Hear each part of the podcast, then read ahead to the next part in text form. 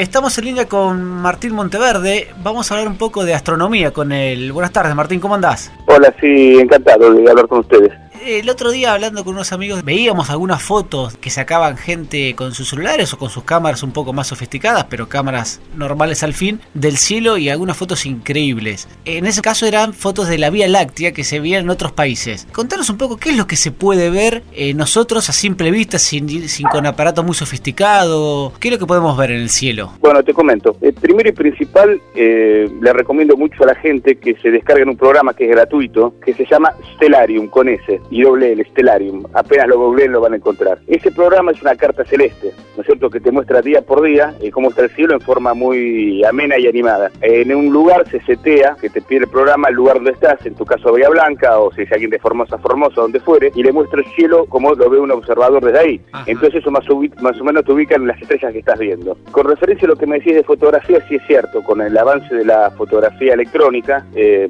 bueno, fue impresionante en el tema de la astronomía, porque bueno, una, todos los que tenemos cierta edad recordamos que una foto analógica llevaba cierto tiempo, sobre todo a la noche de exposición, y una cámara digital no tiene ese problema. Entonces eso bueno, se ve reflejado también en otras cosas como astronomía. Eh, sobre qué podemos sacar sin un telescopio. Bueno, justamente lo que dijiste vos, la Vía Láctea es un objeto, se puede sacar algo de planetas, se estila mucho hacer eh, composición de paisaje, que es una jerga que se llama fotografía de campo amplio, y hay muchísima, muchísima información en internet para que quiera hacerlo. Eso se puede hacer casi con cualquier cámara que permita un tiempo de exposición de 30 segundos, por lo menos, que son prácticamente, hasta hay celulares que lo hacen ahora eso, y bueno, ganas de tomar un poco de frío, de espabilarse la noche, ¿no? Para aquellos que no entendemos nada, explícanos un poco eso último que nos dijiste, a ver qué significa, qué es lo que podemos ver. Claro, ¿qué podemos ver? Eh, con el telescopio, bueno, se pueden ver un montón de cosas que son muy pequeñas a la vista, como galaxias, nebulosas, que no la vamos a poder ver a ojo desnudo, digamos, ¿no es cierto? Sin un instrumento.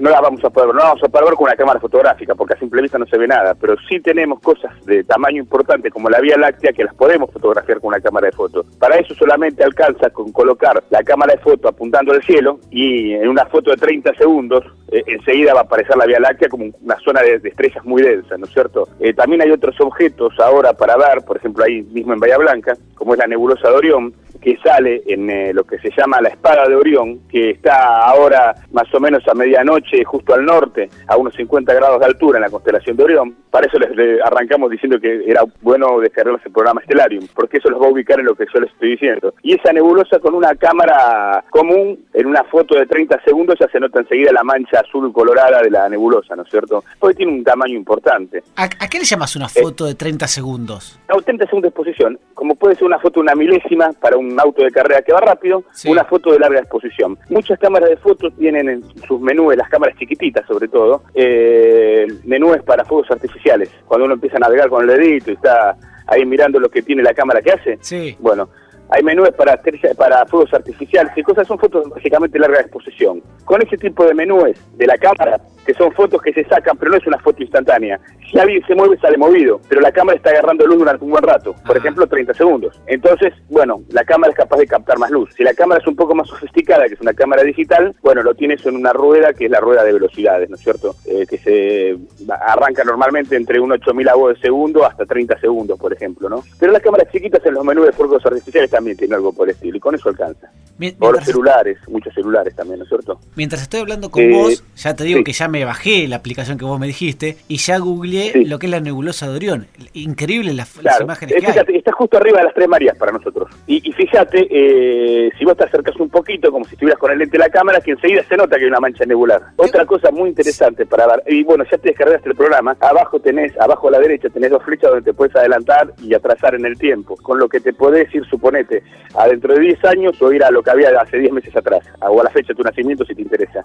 Eh, si te vas a noviembre, ¿no es cierto? Eh, por ejemplo, tenés cosas que ahora no está visible ya en esta época del año, pero en noviembre sí, cosas como la galaxia de Andrómeda, que es célebre si pones Andrómeda, es una galaxia de las de tapa de libro, y uno no tiene idea del tamaño que tiene, pues es inmensa esa galaxia.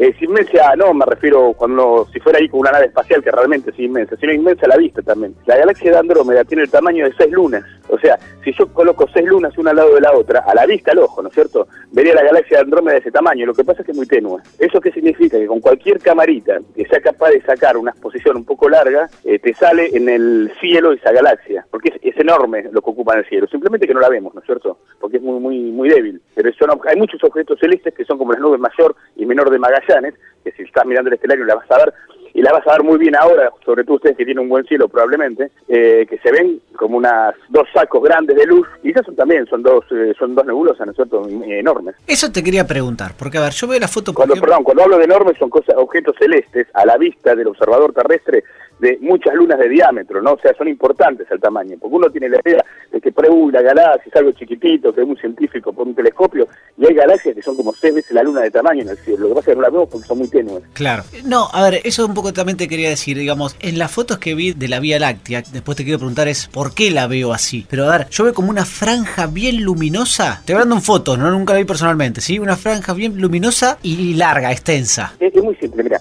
vos tenés la idea, ¿no es cierto?, de lo que es una galaxia que todos tenemos en, el, uh, en la cabeza cuando hablamos de galaxia, Andrómeda, justamente porque es la que nos vemos en la escuela y qué sé yo, que es la típica espiral de estrellas, ¿no es cierto? Sí. Imagínate que si vos estás adentro de eso, como es nuestro caso, que estamos adentro de nuestra galaxia que llamamos Vía Láctea, lo que vos ves, ese remolino que es plano, visto de adentro, lo que ves es una franja de estrellas, es una feta de estrellas. Sí. Muy densa. La Vía Láctea es simplemente que vos estás viendo tu propia galaxia desde adentro. ¿Se entiende? Sí, sí, sí, sí, lo entiendo. Y eso se puede ver porque, a ver, yo en Bahía Blanca no lo vi nunca. Y sé que hay un, tema de contaminación. Eh... Claro, bueno, Bahía Blanca tiene. Yo, yo en alguna época, hace mucho, trabajaba en la planta de Cerri de Galestado, estuve en un momento. Tiene un cielo especialmente malo, no por particularmente Bahía Blanca, sino por zona costera. Todas las zonas costeras, a la noche, tienen mucha bruma en general. Entonces, no ves muchas estrellas, pero si vos agarras un auto ahí en Bahía Blanca y te metes para adentro, tierra adentro, 25 30 kilómetros, el cielo debe mejorar dramáticamente, ¿no es cierto?, para hacer alguna actividad astronómica. O sea, cierra la ventana es una alternativa fabulosa ahí, ¿no? Claro. Y si yo, a ver, esas imágenes que yo te digo, que, estaría bueno que, que, los oyentes, mientras vamos charlando, por ahí se puedan prender y, y puedan también googlear y buscar. Eh, esa imagen que yo te decía que veo en las fotos y que vos sabés decir que son muy tenues, ¿yo la puedo ver a simple vista, por ejemplo, en el caso de la Vía Láctea? Si me voy a mm, Sí, sí, sí, en un cielo cierra la ventana la vas a ver a simple vista. Ahí depende de la caída del cielo. Eh, si te vas a lugares como está, donde está el observatorio del Leoncito, en el Leoncito, ¿no es cierto? En San Juan, se parece que las estrellas te van a atacar, ¿no es cierto? Se te caen las estrellas en la cabeza. Eso depende de la calidad del cielo, eso. Que justamente no es una localidad costera para eso. Me contó un amigo que en San Juan lo que es la Vía Láctea y las estrellas es increíble lo que se ve. Claro, por eso justamente se, cuando se instaló un observatorio profesional importante acá en Argentina se decidió ese lugar, ¿no es cierto? Y aparte porque hace falta dos cosas, que el cielo sea especialmente bueno y que tenga un buen índice de días despejados al año. Ahora, eh, volviendo un poquito a las fotos eh, de la Vía Láctea, las fotos en astronomía se pueden sacar de dos formas, ¿no es cierto?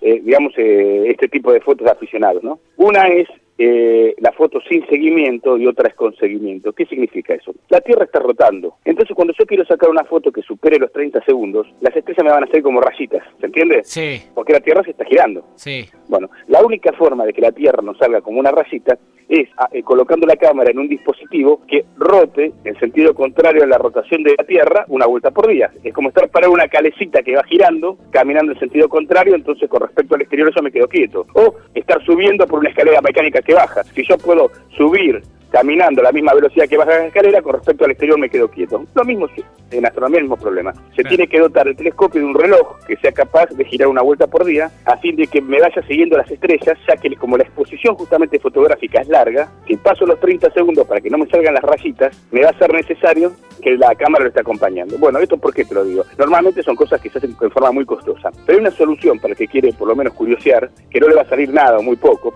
que se llama maderógrafo. Eh, busquen en, en internet maderógrafo, astrofotografía, maderógrafo. El maderógrafo son simplemente dos tablitas con una bisagra y un tornillito que se construye de una forma, con, se construye con muy poco dinero, de forma tal de que se le da la inclinación que tiene la Tierra en el lugar que uno está, que es justamente la latitud del lugar. Eh, ustedes deben tener seguramente una latitud parecida a 36 o 37.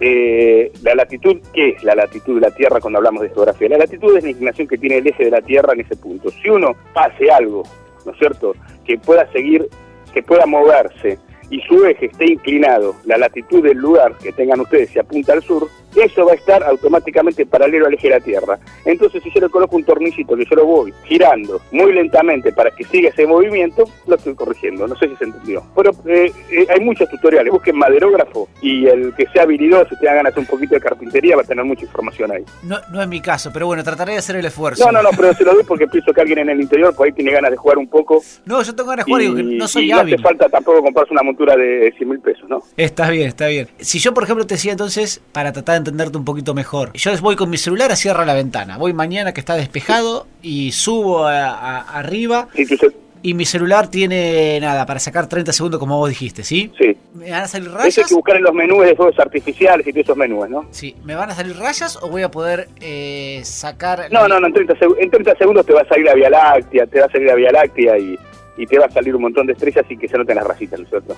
Buenísimo, buenísimo. Y, lo voy- Y, eso- las rayitas, por supuesto, se van a empezar a notar en función de, la- de lo que amplíes la foto. Si vos la, la ves en la computadora no las vas a ver, si empezás a ampliar y ampliar y ampliar con los dedos la imagen, la vas a notar, ¿no es cierto? Está buenísimo. Te quiero hacer una última pregunta, Sí, sí. Martín. Las auroras. Porque yo Sí. he escuchado mucho de las auroras boreales y he escuchado muy poco de las auroras australes. Sí, pues, es muy simple, la- la- la- la- el asunto es muy simple. Es, es- es muy simple porque tiene una más marketing que la otra. A ver. Si querés te lo explico. Sí, sí, claro. El tema es simple. Las auroras boreales se dan en el hemisferio norte. El hemisferio norte, ¿no es cierto?, está construido hasta latitudes muy altas, digo habitado, ¿no?, por el hombre. Eh, vos te vas a lugares, por ejemplo, célebres por las auroras como Tromso, un montón de lugares en el al norte de Finlandia, y eso se explota turísticamente eh, en forma importante. Y tienen latitudes que están cerca de los 80 grados de latitud sur, ¿no es cierto? Para que nos demos una idea de lo que estoy hablando, la base Marambio no llega a los 70 y, eh, debe estar en 71 o 70 grados de latitud no, eh, sur. Claro. Eh, ¿Se entiende lo que digo? Sí, sí, O clarísimo. sea, la base Marambio está menos al sur que lo que pueden estar un montón de ciudades del hemisferio norte, que está habitado de Noruega o de o Sí. de Finlandia o de Suecia, Islandia también es o, otro o la país. misma Alaska. Sí, Nosotros tenemos nuestra ciudad más austral, que es Ushuaia, ¿no es cierto? Debe tener una latitud no muy lejana a la de Londres. Claro. Al revés, ¿no es cierto? Por supuesto, Londres al norte y, y Ushuaia al sur. Es imposible verlo desde ahí. Claro, desde Londres tampoco las ves las auroras boreales. Sí. Tampoco las vas a ver de Aust- desde Ushuaia las, las auroras australes, porque no llegas a estar lo suficientemente al sur. Las bases que tenemos nosotros, en Argentina, en el hemisferio, en el- la Antártida misma, no están tan al sur como un montón de ciudades donde vive gente en el norte, al norte. Está clarísimo. O sea, clarísimo. hay un montón de ciudades en el hemisferio norte que vive gente que está mucho más cerca del polo norte que lo que hay bases científicas en el polo sur. Pero la única base argentina que tiene auroras australes es la base Belgrano 2, que está cerca de los 80 grados de latitud sur. Pero es simplemente una cuestión de que, bueno, donde están las auroras eh, boreales, como hay mucha vida y se explota turísticamente y te llegan aviones y qué sé yo, y son destinos relativamente fáciles de llegar, tiene mucho marketing. Y las australes tenés que ser un científico para estar, porque no hay forma de ir a esos lugares. Pero, pero si, digamos, eh, técnicamente son iguales, digamos. No, es el mismo fenómeno. Técnicamente el fenómeno es igual. y, y se ve El los fenómeno mismos, es exactamente igual. los mismos colores en el cielo y demás. Es solamente una... Sí, sí, sí, es el mismo fenómeno. Claro. Es que estás viendo lluvia en un lado, por, no tiene nada que ver, ¿no? Pero lluvia en el otro.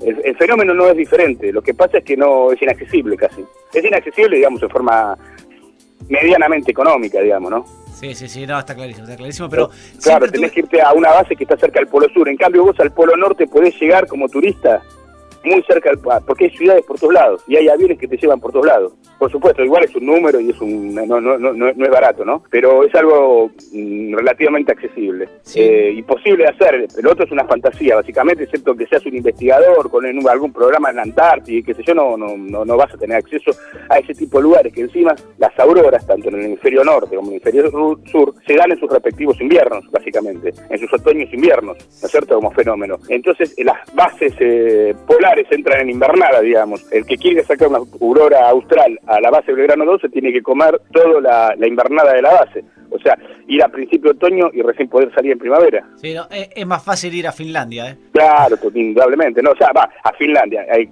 eh, conocidos del observatorio que han ido a sacar fotos justamente de auroras boreales a Tromso, en Noruega, es tomarse un avión en Ecerse y ir a Tromso. Y se acaba ahí la milonga. Y- y- entonces, entonces es algo Y, después, por otro lado, hay que ser un poco honesto. Eh, la aurora, como, como tal, lo que ve son una serie de fluvios verdes en la atmósfera que son muy bonitos y llamativos. La geografía en el hemisferio norte acompaña más para que la foto sea la composición de foto más bonita, porque hay un paisaje urbano, semiurbano, hay bosques y qué sé yo, mientras que la Antártida, bueno, de la estepa blanca a la Antártida, ¿no? Entonces es menos seductora la foto también, por eso va a ser fotos poco seductoras de las auroras australes, ¿no? Sí, y además no, no siempre se dan, digamos, no son fenómenos que todas las noches suceden, aún en invierno, ¿o no? Eh, no, no, no, por supuesto, tiene que haber una, una condición de, de, de nubosidad y de actividad actividad solar, porque está relacionado con la actividad solar eso. Pero no, tampoco es extraño, ¿no? O sea, eh, excepto que justo cuando vaya uno esté lluvias muy fuertes o nubes muy bajas, eh, va a haber eh, alguna aurora, ¿no? No, no, no. O sea, no, no es, algo relativamente repetitivo, ¿no es cierto?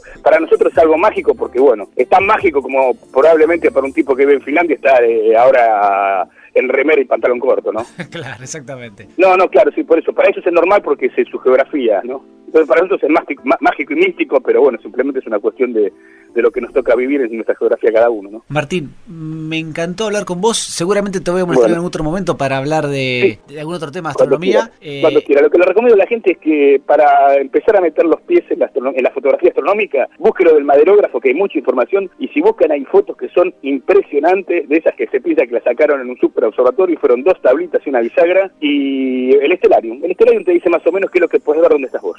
Lo, voy a hacer, voy a hacer ambas cosas y después te, te cuento. puede googlear y jugar un rato con la computadora y aprender un poco, ¿no? Lo voy a hacer, lo voy a hacer. Martín, te mando un abrazo grande y muchas gracias. Un placer y saludos a todos.